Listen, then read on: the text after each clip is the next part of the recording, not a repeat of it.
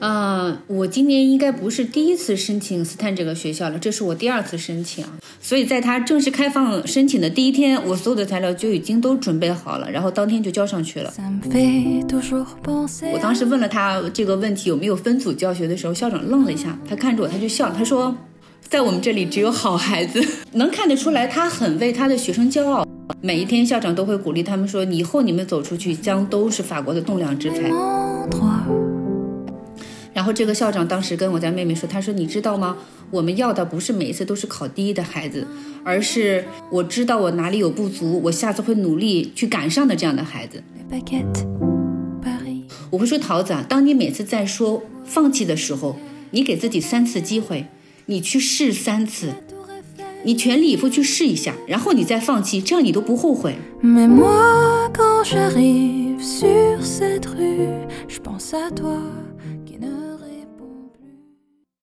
哎，开始了啊！巴黎不定期，Paris imprévu，期待和你的不期而遇。哎，玉文，你知道这几个月是比较火热的一个申请学校的一个申请季啊？你知道吗？知道呀，每年到这个时候我都感觉很焦虑。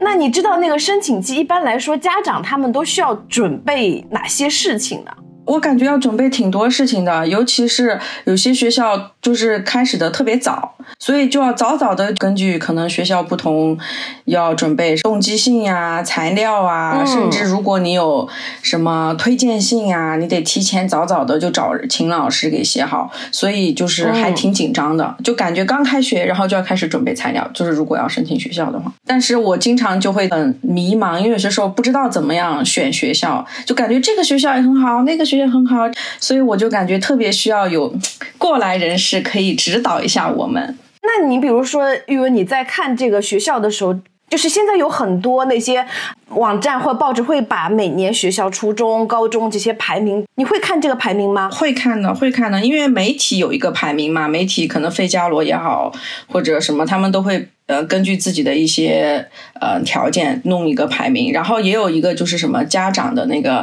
家庭背景的指数排名，都是反正有很多个排名。但是我们会发现，呃，大部分就是所谓比较好的学校吧，我们来说，基本上在哪个榜单上，它都是在头部的嘛，对不对？虽然就是可以综合来看，哪几个哪几个学校会经常是在同步的？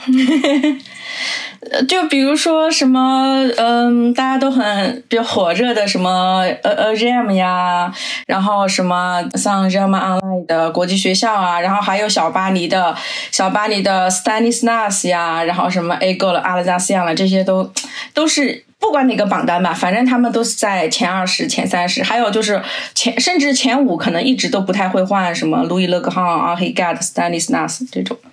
哦，哎，你刚才说的那个呃，斯丹尼斯纳斯，我倒是刚好有一位学生家长，他的孩子就在今年，然后呃，就在这个月刚刚申请到了这所学校。所以呢，我我们今天就赶紧邀请他来趁热和我们大家一起分享他孩子申请学校的这个心路历程吧。怎么说？哇，太好了！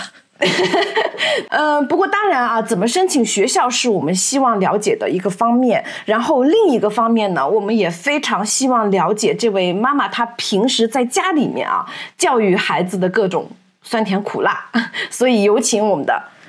桃子妈妈，大家好，我是桃子妈妈。哎，那个恭喜你哦，今年为孩子申请到了这个心仪的学校。这么说，嗯，我觉得是老母亲的一项心事已了。对对对。但是玉文，你知道吗？呃，这个桃子妈妈他们一家原来并不住在巴黎，他们是为了孩子有更好的这个教育资源，是从外省特意搬到巴黎。嗯，所以你们千里迢迢来到巴黎，为什么你和你的孩子会选择了 Stan 这个学校呢？嗯，我今年应该不是第一次申请 Stan 这个学校了，这是我第二次申请啊。OK，去年申请的时候，呃，学校给我回了一封信，就是说我们因为位置比较远，他说呢。呃，如果你们想来的话，我推荐周围几个兄弟学校给你，你可以先去。明年 CGM 有很多位置，你们再来。因为去年的话，我给我家妹妹申请的是 CM 2，，CM 都算是插班，他们也几乎没什么位置。然后就这样子，我收到这封信的时候，当时心里就很有这种想要搬到巴黎来的冲动啊。那有没有一个非常好的契机？呃，接着应该是在六月底的时候，我家大女儿收到了呃 EB 那个双语学校的录取通知。我就想，如果有这个机会的话，那我们就干脆就直接搬过来。就这样，我就在六月底的时候带他们来学校面试。面试结束了之后，在周围住了两天，就把所有的兴趣班又给他大概的找了个七七八八，就算是百分之八十定下来，然后马上就开始准备搬家了。就这样来了巴黎。嗯，那我也比较好奇，那为什么是这两个学校？为什么是呃 Stan，或者是为什么是呃 EB？你可可以跟我们分享一下这些学校，就你的想法，为什么选择他们吗？呃，应该说斯坦这个学校比较符合我心中的理想学校的位置啊。呃，因为怎么说呢，我们千里迢迢的搬家，我不想换一个跟他跟我们之前的学校平级的学校。我想，如果可以的话，那我们就试试比较好的。嗯，top 前五的学校，我想多给他们试一下。外省的教育资源跟巴黎的相比起来，其实还是差距的蛮大的。就像我们蒙彼利埃最好最好的初中，那么在全法的排名也要排到一百二十以外，会有这样一个差距。然后加上外省又比较缺乏教育资源，会出现很多这种一个老师在不同年级教四五个班的这样的情况，所以对老师来说，他的压力很大，他的精力也顾不过来。对，师资是个很大的问题。另外，斯坦比较吸引我的就是斯坦的理科非常强。我我其实我家我孩子还小哈，在申请小学的时候我也申请过 Stan，我就是可能就是属于没有特别目标 STAN 的 STAN，我只是可能投一下，所以我并不是当天就去了，就隔了五天去的。然后他就跟我说啊，我们那个一年级 C 杯已经招满了，也是给我说你可以去我们的那个呃这个同一个系统下的学校。然后我后面就是。才说，我开始关注 Stanley Stars，然后我就发现，确实他在。小学阶段的话，很快很快就招满了，真的就是以前别人跟我说你一定要当天去啊，怎么样，我还不相信。现在我就觉得，至少像 Stan 这一类的学校，真的是要很快就要去。然后，但是我感觉他收初高中的那个策略好像又不太一样。比如说，从就是 CZM 就是初一开始，不会说呃差不多我就收了，他还是会更注重，就比如说成绩啊，呃综合的这一些，就是呃如果直白一点说，我感觉。就是吸收学霸这样一个过程，不知道那个桃子妈妈有没有，你你是不是有同感？呃，关于递交申请这个，确实是因为我今年的准备就比较早，呃，从一周之前我就开始，因为之前我已经申请过一次，我知道大概要准备什么东西，所以在他正式开放申请的第一天，我所有的材料就已经都准备好了，然后当天就交上去了，是这样子。呃，除了这个之外呢，我还准备了两封推荐信。虽然它上面没要求啊，但是我觉得推荐信对于孩子的这个整个的申请材料来说，还是非常非常的有重量的。OK，就哪怕他没有要求，但是对你来说，这个也是一个很加分的一个很有重量的一个。是的，嗯，是的，是的，嗯。然后，因为我这次找的推荐的人呢，刚好也巧了，是我们南部之前的同学家长，他们回到巴黎之后，也是历经两次转学，最后回到了斯坦。你可以看见他这个去斯坦的决心也很大。哇，这个等于是你同学的家长的孩子也选择，而且也像你一样，不单单只是申请了一次，也是周转了几次之后才申请到。我也有听说，就是呃，斯坦这个学校，它其实管理孩子方面还蛮严格的。我不知道你有没有听说过，就是这方面的信息。我也听说了，所以这也是我比较好奇的一个地方。嗯，因为在低龄的家长当中，他们会觉得说是管理太严格了，会不会是影响孩子的个性发展啊？是。但是从他们口中反馈回来的孩子的这个反馈意见，又让我觉得很惊讶。孩子会觉得。我成长在一个家庭当中，他会觉得我所有的同学、我的老师是我的家人，哦，所以这就是我非常好奇他们学校管理的这样一个一个一个方面，他怎么会让孩子有这样强的凝聚力？这是我比较好奇的方面，因为这本身是矛盾的嘛，就好像我们在家里面，就是说你想要鸡娃，哎，你怎么鸡娃还能鸡出特别快乐的娃来？哦，这是你好奇的一个点，所以你想去让你的孩子体验一下啊？怎么说？对，我想让他去试一试。我也听到一个说法，就是说，就是他比如说同一个年级有十多个班嘛，然后他大，比如说八个班会是纯男生的班，然后可能有两个混的男男生女生混的，然后还有两个就是纯女生的班。然后首先他就给我一种很直观的感觉，就是我就感觉好像 Stan 很会管男孩子，因为我们如果就是跟男孩，因为我家是两个男孩，我就感觉如果。特别是对于一些年轻的老师或者教学方法不是很成熟成熟的老师，他班上如果有很多男孩子的时候，他通常会很头疼，因为可能太吵了呀，或者怎么怎么样。然后我说：“天呐，Stan 竟然他能有就八个、九个、十个纯男生的班，然后还能够管的那么好，我就觉得他肯定是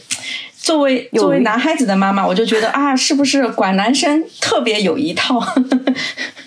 那这一套是这一套是属于比较高压的一套，还是说它是有一个什么样科学的方式啊？我们不知道，我不知道桃子的妈妈有没有这方面的了解。呃，我今年在呃交申请之前，我把他的那个 Porsche Educative 仔细的研读了一下，因为斯坦的前身它就是一个男校，是它一直都是一个男校，所以我在想，他肯定在管理男孩子，让男孩子形成纪律性，有一个好的学习习惯这方面有有自己的一套的教学方法。比如说那天我带孩子去面试的时候，让我印象非常深啊。嗯，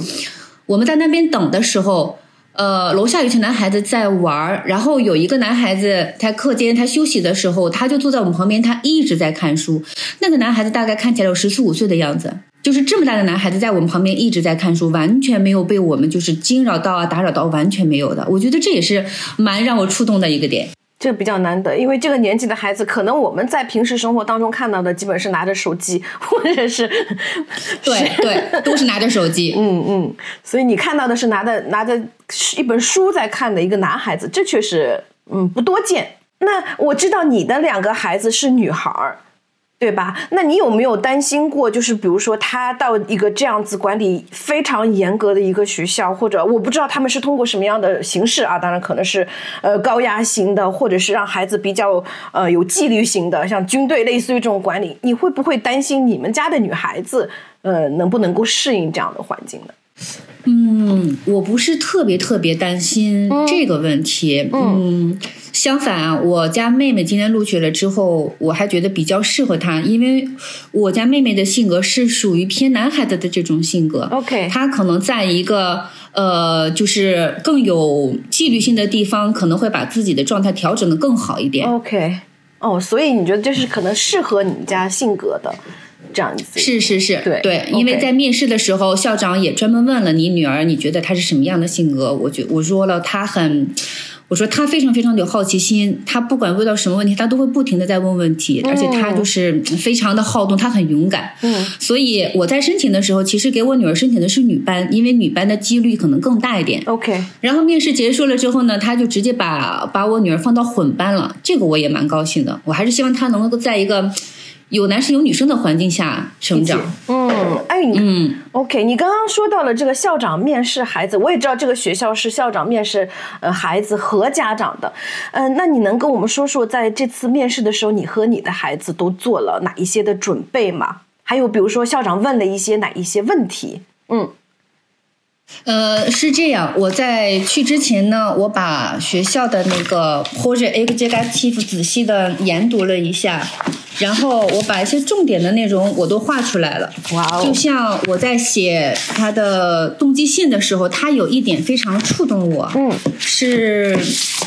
他在 CGM 的时候，他有一句话，他写给所有的孩子。应该是呃叫 factum you，意思就是说要做一个更好的自己。嗯、然后它下面有一个解释，就是说 CGM 这个年纪是从小学到初中的一个桥梁。呃，在这个阶段呢，你要不断的提高你的能力，然后让自己呢能够尽快的适应这个过程，去做得更好。嗯、这个是当时我看到他这个呃教育的这个。大纲介绍的时候比较触动我的一点，嗯，我觉得他的那个教育大纲其实可以仔细的读一下，还真的是蛮写到我的心里去的。你除了看看他的这个教学大纲之外，你还做了哪些准备呢？为这次面试？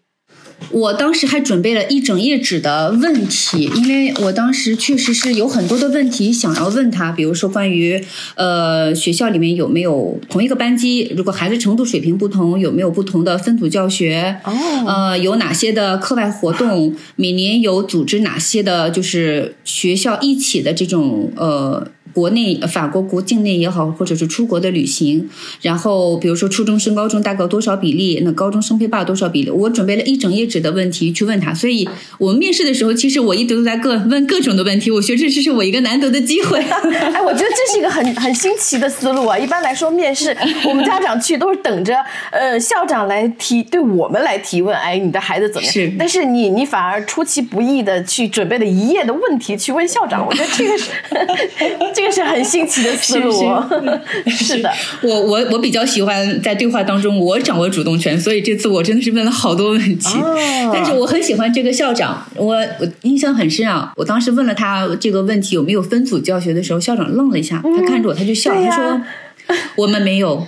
在我们这里只有好孩子，没有所谓的分组的那种。OK，对，他说我们不需要，所以我觉得他也是，我蛮喜欢这个校长。校长好自信啊！对他很自信，能看得出来，他很为他的学生骄傲，能感觉到。我我感觉他们境内校长都会觉得我们培养的就是法国的精英，就是他们真的是由由内而外的骄傲的，有这份自信，是不是？对对对对，包括我跟那个我的那个朋友，他儿子已经在戴赫米纳了，现在在准备考配霸嘛。嗯，他也在说说学校给孩子非常非常大的自信，每一天校长都会鼓励他们说，以后你们走出去将都是法国的栋梁之才。我觉得这对孩子来说也是一个很好的一个正向的引导，一个正向的影响。那会不会给孩子有很大的压力啊？其实你想，一个学校有这么多的孩子，每一个孩子都能够成为栋梁之才，就是。那同在就是给他们期待的同时，其实也给了不少的压力啊！我感觉啊，嗯，是，所以就看这个孩子怎么样化解他的压力吧。就像我这个高年级的朋友，家长也是家里是两个男孩，嗯，他说他家老大在刚开始进入初中到高中这个过渡阶段会有点叛逆，现在就调整好自己啊。这个年龄的男孩子自己会每天在家。不停的做题呀，准备自己的考试啊，我觉得还是挺挺难得的。你给校长准备了这些问题之后，那你有给校长简单的介绍一下你孩子的情况，或者你是怎么样，呃，去介绍你们家孩子这个情况，就是让校长更好的了解你们，或者校长有没有直接跟你家小孩子沟通这样？有的，有的，我们其实是分开的。我跟校长面对的是是一对一的，小孩在外面，然后他又跟小孩一对一的，又单独再聊了一次。啊，OK。那你知道，就比如他跟你家小孩子就聊了什么吗？我我还真问了一点，呃，他问了我家妹妹你现在成绩怎么样啊？从南部转过来有没有觉得学习压力很大啊什么的？嗯。然后他问了现在考了第几名呀？因为。呃，我家妹妹转过来以后，觉得数学稍微有一点点难之外，其他的还好。然后第一学期呢，在班级里拿了个第二名，校长还给她发了一个一个一个证书啊，她就跟校长讲了。然后这个校长当时跟我家妹妹说：“他说你知道吗？我们要的不是每一次都是考第一的孩子，而是要那种我知道我哪里有不足，我下次会努力去赶上的这样的孩子。”嗯嗯，这是一个很大的鼓励啊。嗯。嗯，对对，这句话也蛮触动我的。我之前在我为数不多的面试经验里面，我也是感觉这边校长他特别喜欢，就是一个是看家长对孩子有没有充分的了解，就是特长在哪儿，不足在哪儿，而不是一味的很很好啊，很好，这样也好，那样好。然后我就是跟孩子的高交流过程中，他也会，就是校长一般都会问你喜欢什么，你不喜欢什么，你以后想呃想更多的就是。从就是做哪方面的活动啊什么？我觉得校长真的是比较喜欢，就是说了解自己的所长所短，对自己有比较清楚的认识。我我我我我是我也是这个感觉。那比如说桃子妈妈，你你给孩子带孩子去面试啊，或者你自己去面试的时候，你有帮助孩子去准备面试这样的一个过程吗？还是让他去裸面？我多多少少会给他一点提示，就是让他说话更有条理一点。比如说呃，人家问你的时候，你要有礼貌的回答，你要先说说你是谁，你几岁，嗯你从哪里来，你之前的学校在哪，就是你个人的基本信息，你要说的清楚，有条理。是，是的，没错没错。然后至于其他的，我觉得不能给孩子过多的引导，因为。这个年龄的孩子其实还比较单纯，基本上就是你问什么他就说什么，那就让他按照自己的想法去说。对对对，让他真实一点就可以了。嗯，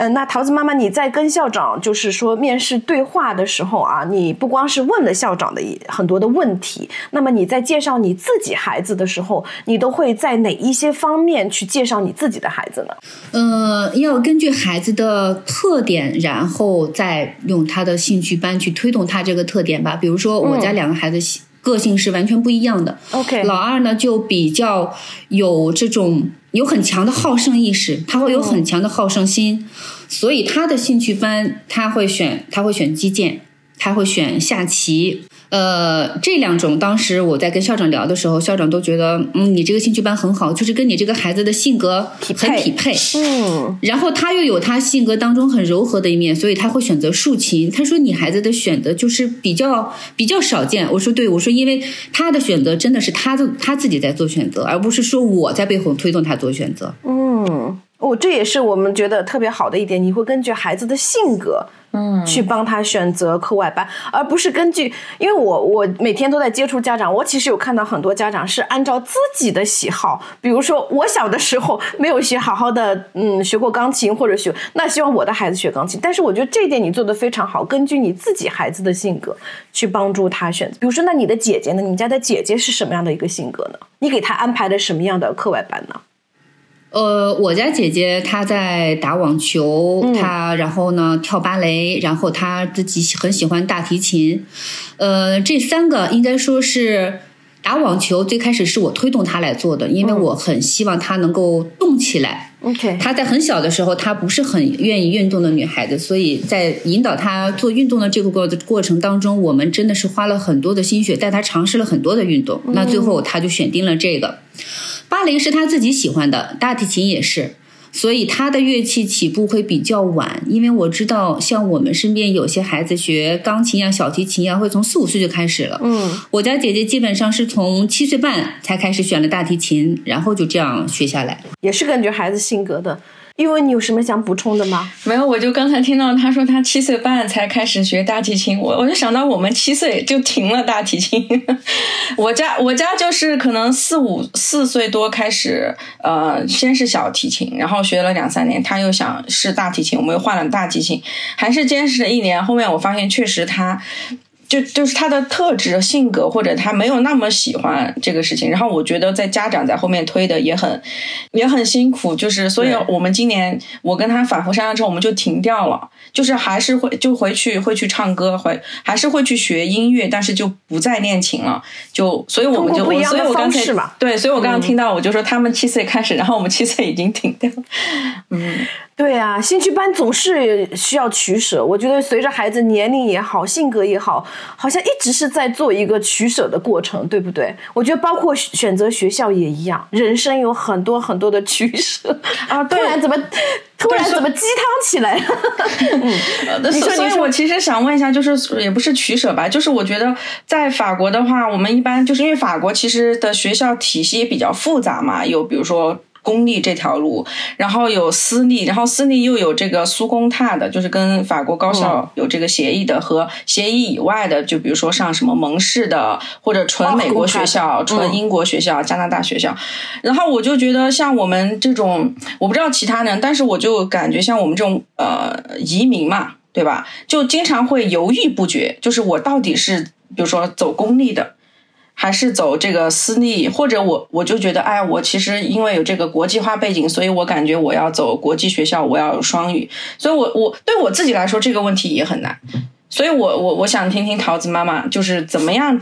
怎么样去做一个规划，或者说或者说你们从这种双语的环境，嗯，又回到就是体制内，比如说我们叫 Stanislas 私立的体制内的这种，就是怎么样判断说哪个路线比较符合家庭的规划也好，或者孩子的这个嗯特质也好。规划。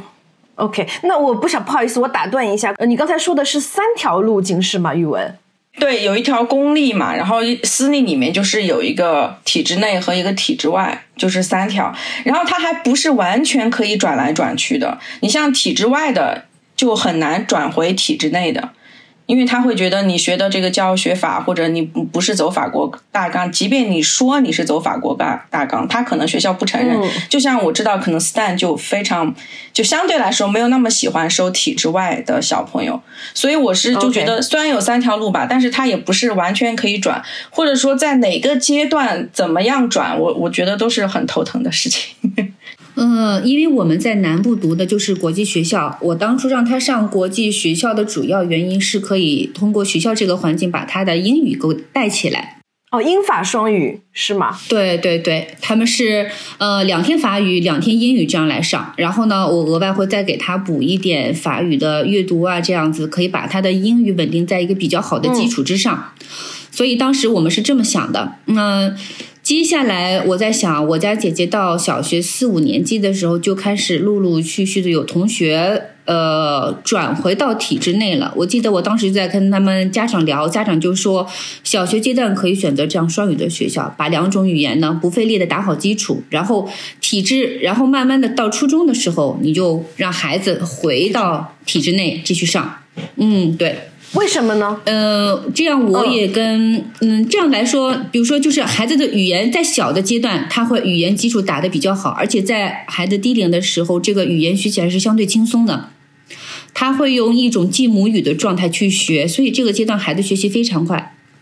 那么，如果你把你的启蒙的语言阶段放到初中，就会比较占用他的时间。嗯，对，初中本身的那个学业就已经非常繁重了，然后再加一门语言的话，OK，是这个思路。嗯嗯，对对对，而且我我记得我忘了在哪里看到了，就是八岁以后再学语言的话，你就很难采用一种母语的学习方法去学，你会采用一种第二外语的学习方法，这相对来说会花更多的时间。哦，哇，你做了好多的功课，也会从孩子的这个这个语吸收语言的这个角度，嗯，特别好。那那初中以后呢？之后呢？呃，初中这个阶段，其实当时我们是有考虑要不要继续走。呃，我们学校之前国际学校它是有国纯国际部，就是走 IB 的这一部分。OK，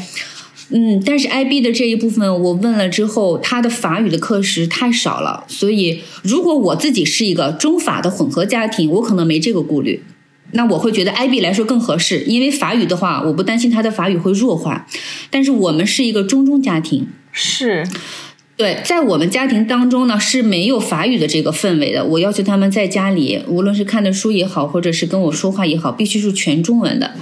哦，所以你们应该是三语，还有是中文的这一步。嗯，所以就是法语这部分，我就会有一点担心，如果他的法语水平只停留在小学这个阶段，那么对于他以后如果在法国工作啊生活是不够的。对，我会有这个担心，所以我们就想在初中这个阶段，那我们回到体制内，至少至少要在初中之前把他的法语强化到一个非常好的基础，然后我们再看下一步怎么做。所以目前就只计划到这里。嗯，对。考虑到在法国主流社会生活或者工作的话，确实法语是非常重要的。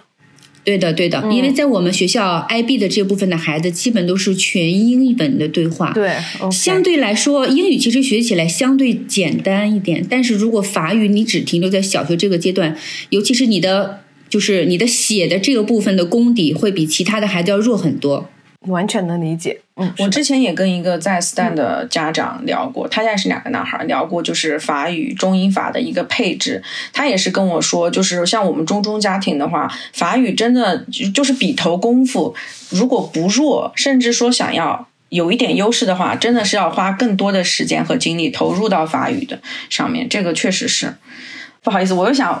问回来，就是那你你有没有考虑过那种，比如说公立学校的国际部这种，你你有没有考虑过呢？呃，我当时还真的考虑了，但是那个桑日本桑日耳曼那个学校它是比较远嘛，我当时就想着，呃，我当时我也不知道我确定想法对不对啊，因为我是从外省来的，所以外省的这种什么自然资源呀、硬件配备配备啊都非常非常的好，所以在这方面我没有特别大的追求。我记得我当时搬家来的时候，我跟跟跟孩子爸爸说啊，说我就想在小巴黎生活几年，体验一下，对，感受一下他们的这种文化氛围和他们的这种非常好的资源。所以我当时选择学校的目标，基本上就在小巴黎有好学校的这几个区，就没有往外面的再考虑过。嗯，哦，原来是从这个角度。是的，哎哎，我刚才也听到你提到好多次关于小巴黎的这个优质的教育资源啊。那在你的想法里，或者在你的眼里，什么样的资源就是是很优质的这种教育资源？呃，举个例子来说啊，比如说他们现在今年进了呃。八区的音乐学院继续学学乐器，嗯，然后呢，呃，基本上是我们每隔两个星期，学校这边呢就会组织活动。然后妹妹在她的竖琴表演，在开学第一个月的时候就已经有一个大的一个。表演，然后老师又请了一个非常有名的这样呃的竖琴演奏家来给孩子们一对一的这种指点，这在我们外省来说，其实就是我们没有这种机会的。嗯，明白了。所以，我我对师老师这个资源，可能你觉得在巴小巴黎的话，它是比较顶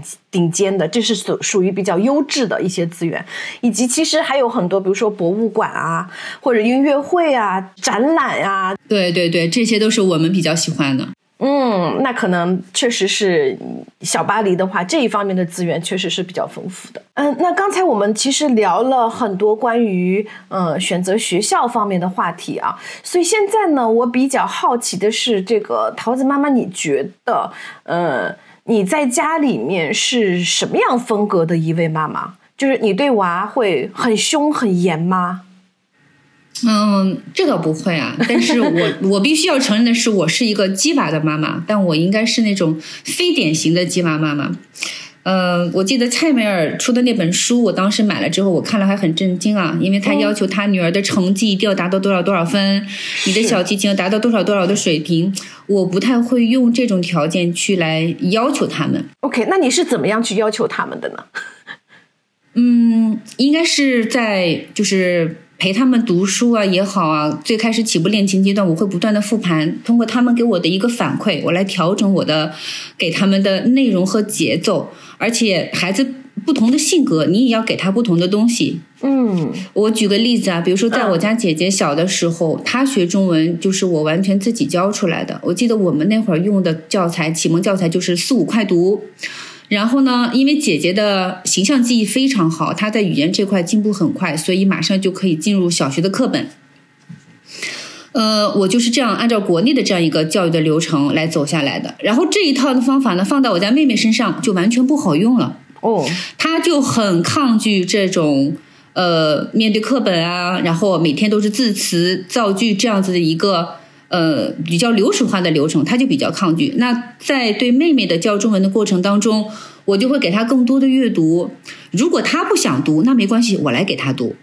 也就是在教中文的过程当中，也我不完全要求她输入，那么很多时候我来输出，对她来说，她听她也是一个吸收的过程。嗯，你你自己说这你是属于比较呃鸡娃的鸡妈，但是我觉得还是很科学的。在鸡的娃，因为你根据孩子不同的性格和他喜欢那种方式去调整嘛。嗯，其实我觉得这一点倒是是很多家长的一个痛点，就是像你说的，在孩子过程当中，嗯，其实根据孩子不同的性格去调整也好，但是让孩子去学习，他有的时候也是一件比较反人性的事情。我们可能学习过的都知道，他不可能一直是快乐的，肯定会有痛苦的时候，对吧？那我也比较好奇，我相信也是很多家长比较好奇的一个点，就是如果你的孩子在学习过程当中，他碰到嗯、呃、不要学了，或者他不想学了，呃，或者他不自觉，也可能是他有的时候跟你开开杠了。那通常你是怎么做的？在这个时候，你怎么去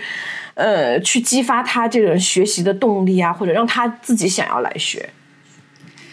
如果他在当下那个时刻啊，我跟我家妹妹在学习上的冲突其实比较多，我跟我家姐姐没什么冲突，这可能根据每个孩子的性格不太一样。但是跟妹妹在有学习上有冲突的时候，如果发现她有很强的情绪，那这个时候我基本上我都是我都会软下来，我都会说哦，你今天的情绪不太好，那我们今天就到这里，我们今天就不要再继续了。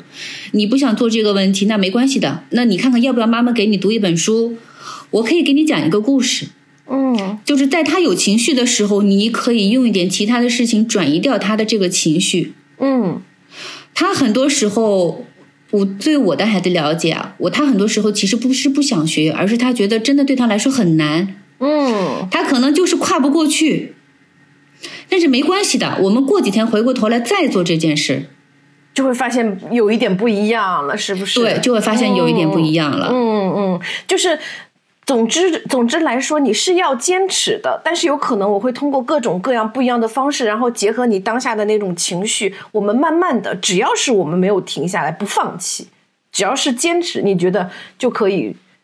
是一直一直往下走的一件事情，是吧？对对对，就像我在网上看到一句话，我很喜欢，他说的就是要温和的坚持。温和的坚持，温柔的坚持，是不是？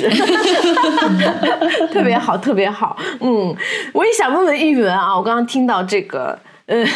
桃子妈妈说的，我想问问玉文，你觉得你是一个什么样风格类型的妈妈呢？都都都有什么风格类型可以选择？都有什么风格类型？通常来说，比较常见，比如说有一些家长是比较控制型的，就是嗯，孩子都得听我的，我给你安排所有的事情，啊，比较专制的，我说了算那种，这是一种。其实也不少见，像虎妈，有一些比较特别积蓄的一些虎妈是这样子的，还有比如说，呃，就特别没有原则的。就比较溺爱的那种孩子，说什么都好，好好好，你不学也行也行，这样也行，只要孩子开心就行。通常是这两个极端嘛。嗯，我我感觉，你觉得你属于哪？我感觉我肯定是有一部分这种控制这种感觉，就是我自己能感觉得到。但是我刚才就是听那个桃子妈妈讲，我就觉得很佩服的一点，就是我的情绪管理可能没有那么好，就是可能他爆掉的时候，我很难说好，现在妈妈可以给你讲个故事，我 我就说行行不学算了，可能我就走了。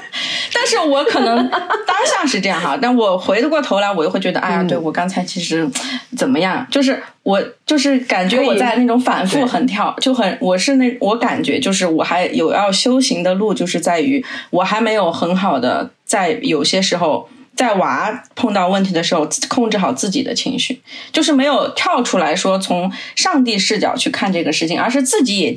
陷入了这个情绪的陷阱里面，所以就觉得哎呀，这个事情就有点失控了，就全方全方位失控这种感觉。呃，我觉得这个玉文刚刚刚刚的分享啊，我反而觉得其实是很多很多家长所处的一个处境。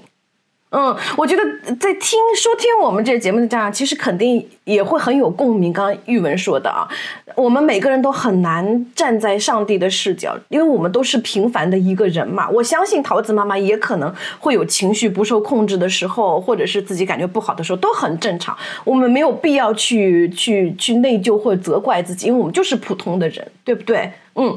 所以这一点，对我觉得大家应该都很有共鸣。但是我就是觉得，我虽然我。不内疚吧，但是我还是想改善，嗯，就是我还是想说，下次再遇到的时候，我自己不要爆掉。所以我就想请教一下桃子妈妈，刚才她提到一个词，叫是叫做跟孩子复盘嘛，我就想能不能就是具体一下，就是怎么复盘，我就想学习一下。嗯，如果说是在教学方法上，比如说我们家呃，在他们上小学的阶段，姐姐基本上是一周听写两次。我会根据他听写的这个结果的状态来来看一下我们前一段时间的这个教学的方法是不是有哪些有疏漏的地方。比如说他这次听写的状态很不好，那我就知道可能前一段这部分的字词，要么就是我讲的这部分有问题，要么就是他吸收的不够好。我会跟他重新再看一下到底是哪里出了问题，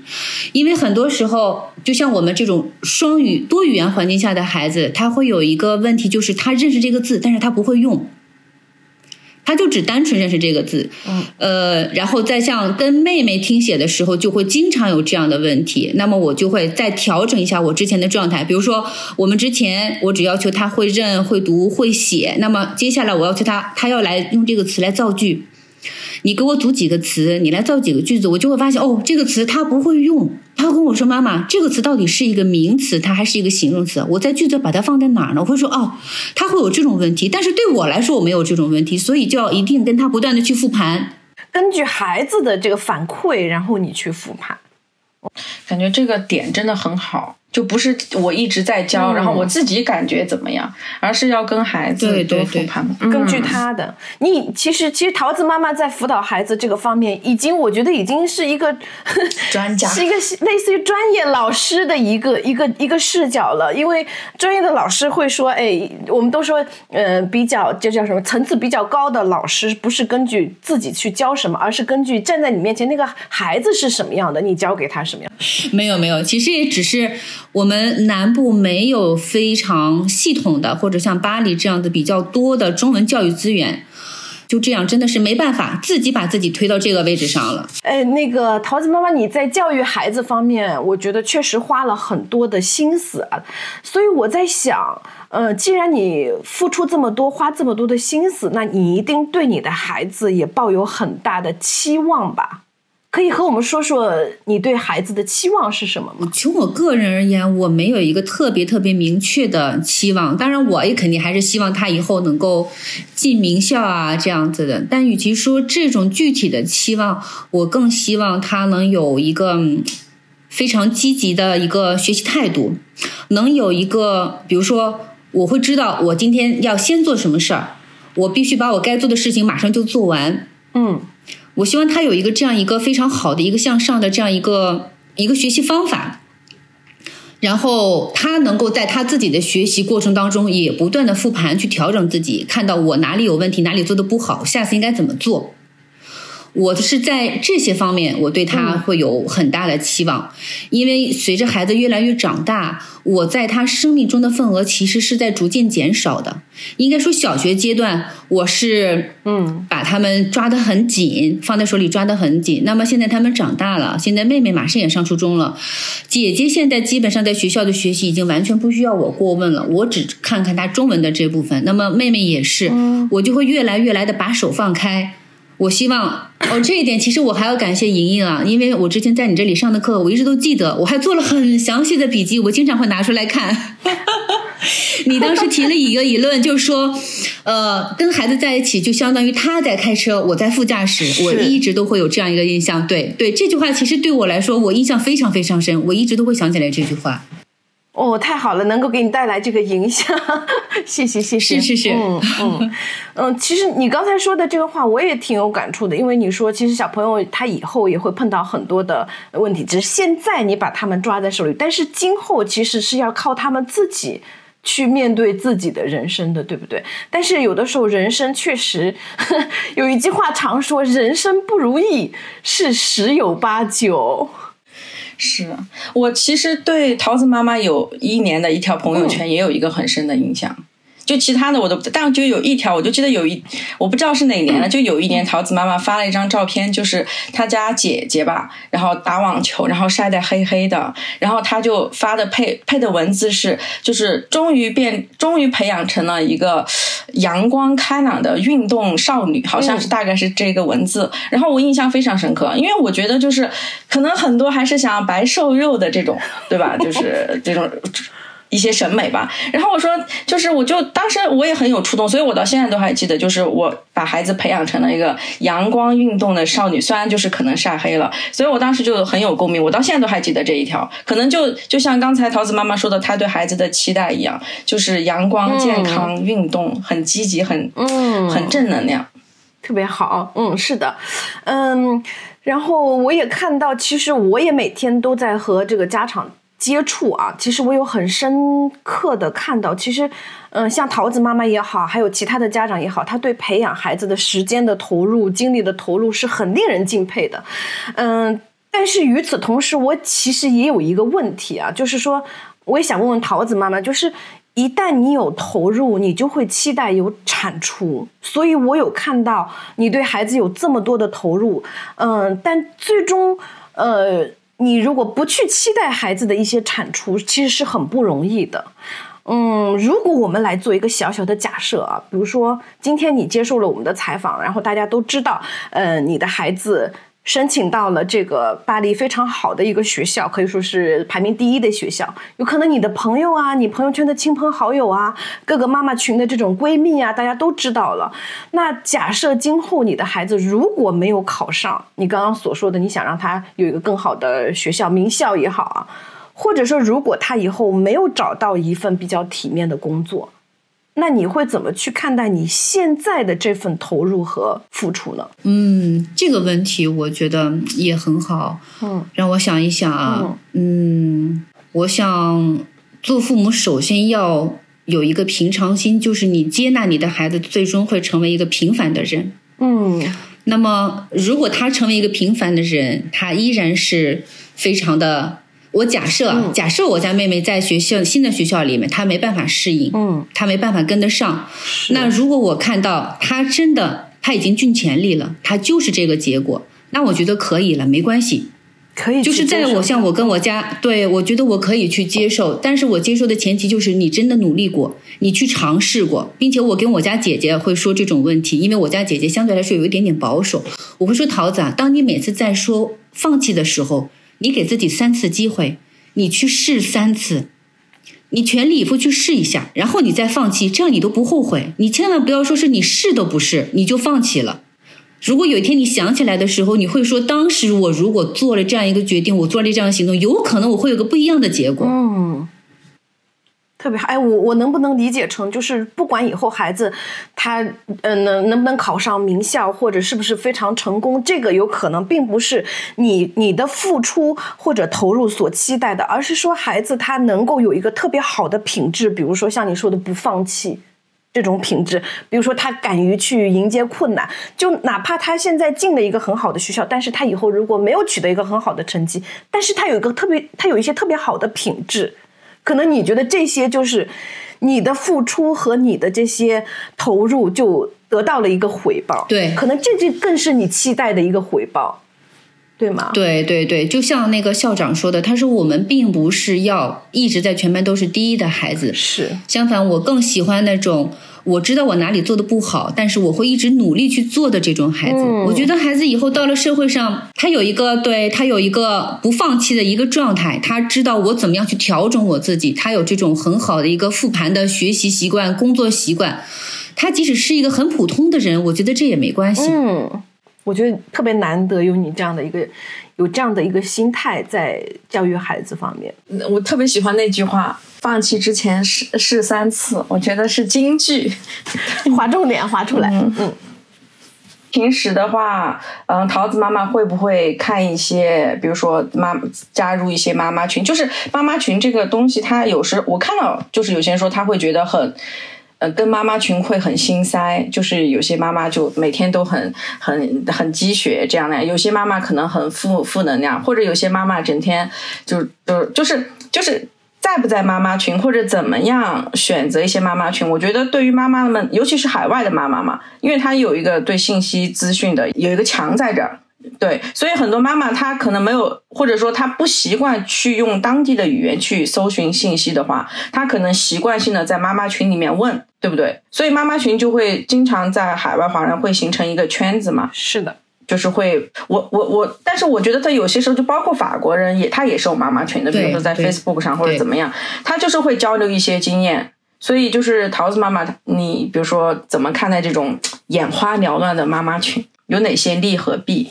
我觉得我我倒是还真的有不少的妈妈群，不光有中国的妈妈群，包括我们之前在南部学校，每一个班级都有自己的妈妈群。到了现在巴黎这边学校还是有妈妈群。其实有妈妈在的地方，大家聊的内容基本上都是差不多的，大家都在聊孩子啊，聊作业啊，聊学习啊，都在聊这些。呃，我会比较关注的那段时间，比如说我这段时间我想搜集什么样的信息，那么我会比较关注这一类的信息。我会忽略当中大部分的交流的那部分的内容。但是妈妈群有一个问题，我觉得对我来说会比较有影响，它会让我觉得焦虑。对对对对对对对对，对，他会直接给我传达一个词，就是焦虑。不光是中国妈妈焦虑，法国家长也很焦虑。嗯，因为我一直都觉得我是比较积雪的妈妈，我也认可。然后有一次，我跟跟我家妹妹同学的爸爸聊天的时候，他说。他要求他女儿的平均分必须要在十八分以上，不然他就把她从这个学校转走。我当时听了这句话，我非常的震惊啊！我在想，我一个中国妈妈都没有这种要求，你居然说出这种话。哇哦，这个真的十八分真的好难，所以所以这个这个可能不分不分国籍吧。对，不分国籍，应该说是说，凡是比较重视教育、重视子女教育的这种家庭，所有的父母的担心呀，他会采取的一个方法，我觉得都是有共性的。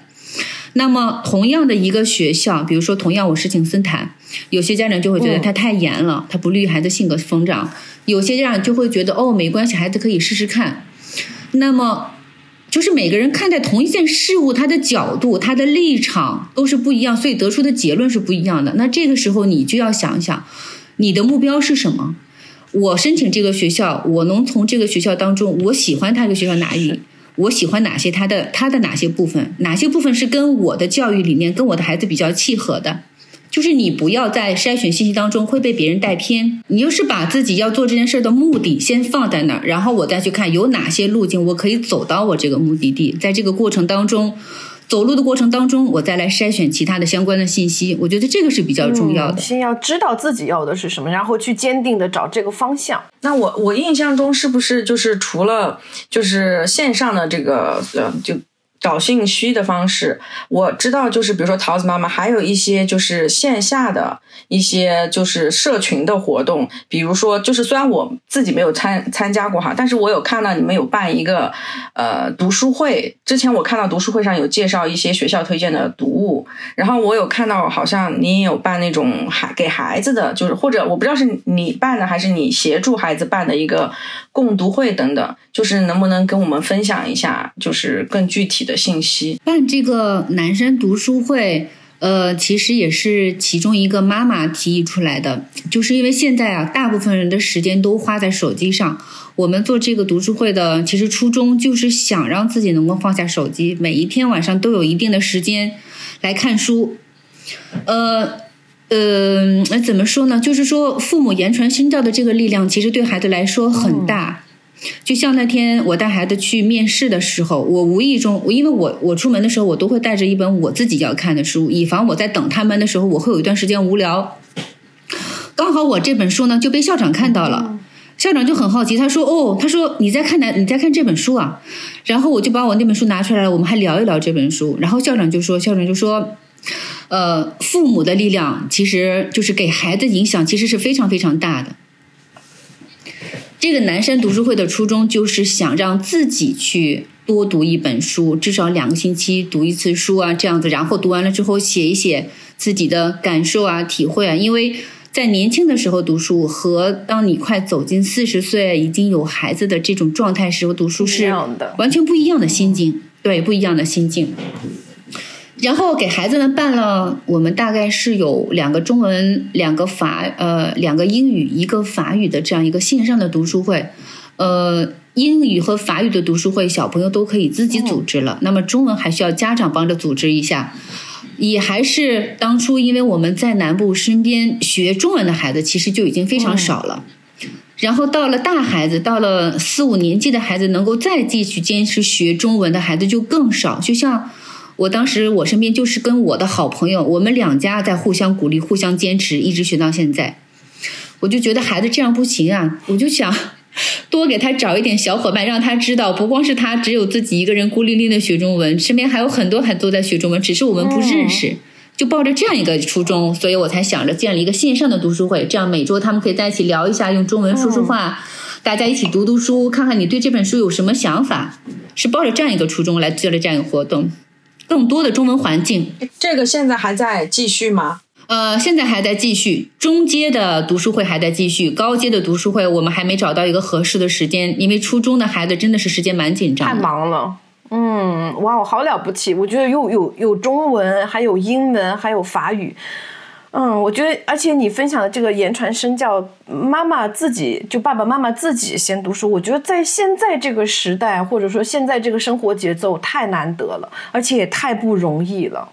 嗯，好了不起。呃，那如果假设我们的这个节目播出之后，如果有妈妈们或者孩子们对你们的读书会，还有你孩子的这个读书会感兴趣的话，呃，如果大家想要参与，需要具有什么样的条件吗？呃，应该是中阶的读书会，大概有小学二三年级这样的一个识字量，或者有相匹配的阅读水平。然后高阶的读书会基本上都是能学到小学五年级、六年级这样的水平，大概有这样子的识字量就可以。然后，然后就是除了这两个之外，是不是还有？就是我看到最近就是在有有一个线下的，还有线下的活动，是不是？对对对，呃，线下的这个活动是我跟南部的几个好朋友做了一个中文协会，呃，相当于是一个中法的文化交流的协会。我们有一些线上的呃读书会，有线下的呃关于女性叫女性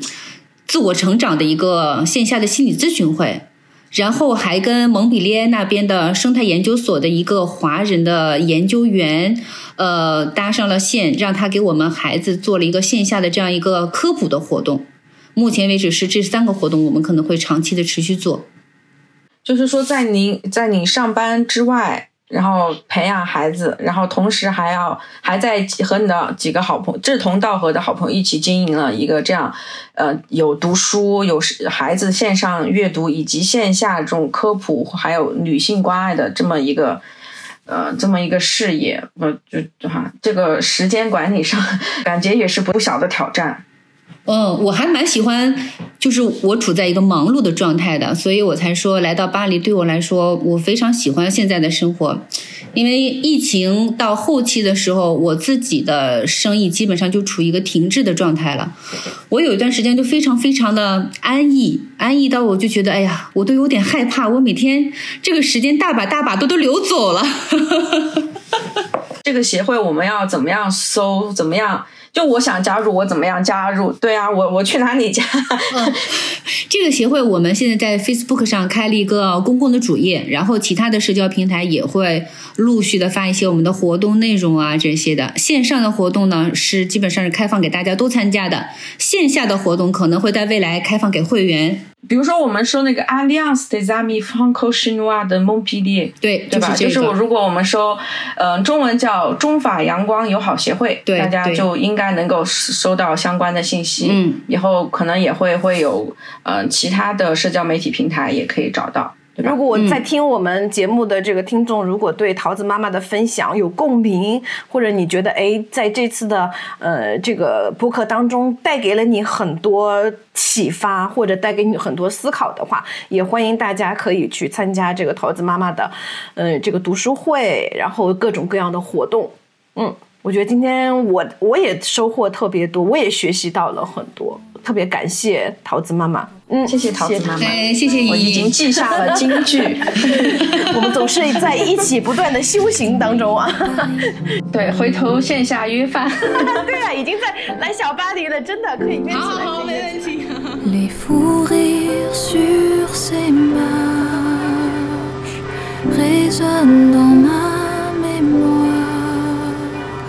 Je les emporte là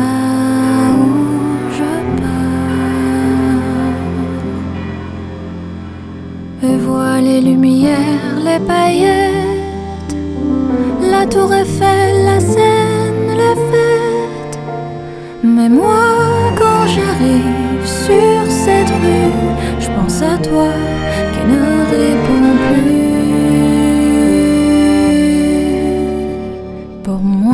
Ce n'est pas juste une ville, c'est l'histoire de nos passions juvéniles. Pour plein d'autres gens, c'est la magie,